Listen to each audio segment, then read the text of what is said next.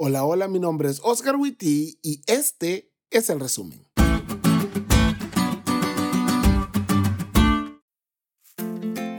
Feliz sábado amigos. Esta ha sido una semana muy interesante, pero gracias a Dios ya llegó el sábado.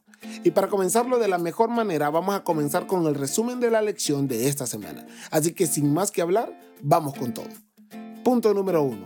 Usa tu influencia para bendecir. Hace un tiempo atrás escuché la frase, vamos a hacer famoso el nombre de Jesús.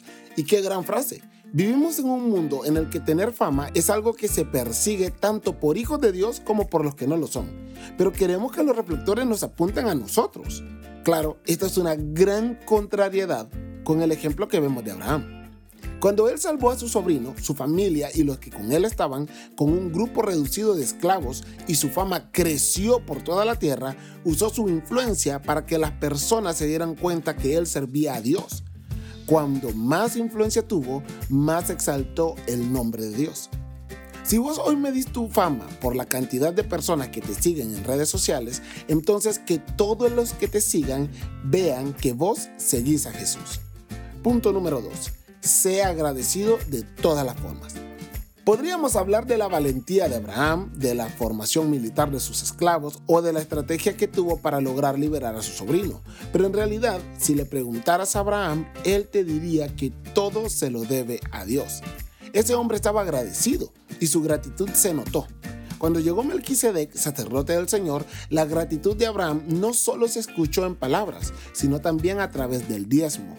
Y tu gratitud por todas las promesas del Señor en tu vida, por sus cuidados, su providencia, su sustento, ¿cómo se demuestra? ¿Estás diezmando lo que recibes? ¿Estás glorificando su nombre con otros? ¿Estás orando? Hoy te quiero decir, si estás agradecido, que se note. Y punto número 3. Actúa con bondad aunque los demás no lo hagan. Mi papá tenía una frase muy interesante. Agrado quiere agrado. Esta frase la utilizaba para decir que si quiero que la gente sea amable conmigo, entonces yo debo ser amable con la gente. Sin embargo, entre los cristianos no es así. Cuando buscamos ayudar a otros o servirlos, no deberíamos hacerlo esperando una recompensa. Y eso también lo vemos en el ejemplo de Abraham. Su sobrino actuó de forma ventajosa al elegir la tierra a él, antes que su tío que lo había adoptado. Sin embargo, cuando Lot se vio en aprietos, Abraham fue a ayudarlo, porque los cristianos actuamos con bondad, aunque los demás no lo hagan.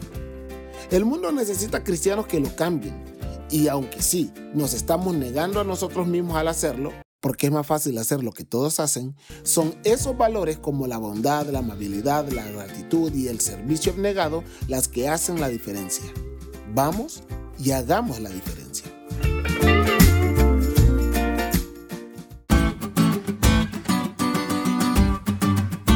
¿Te diste cuenta lo cool que estuvo la lección? No te olvides de estudiarla y compartir este podcast con todos tus amigos. Es todo por hoy, pero mañana tendremos otra oportunidad de estudiar juntos.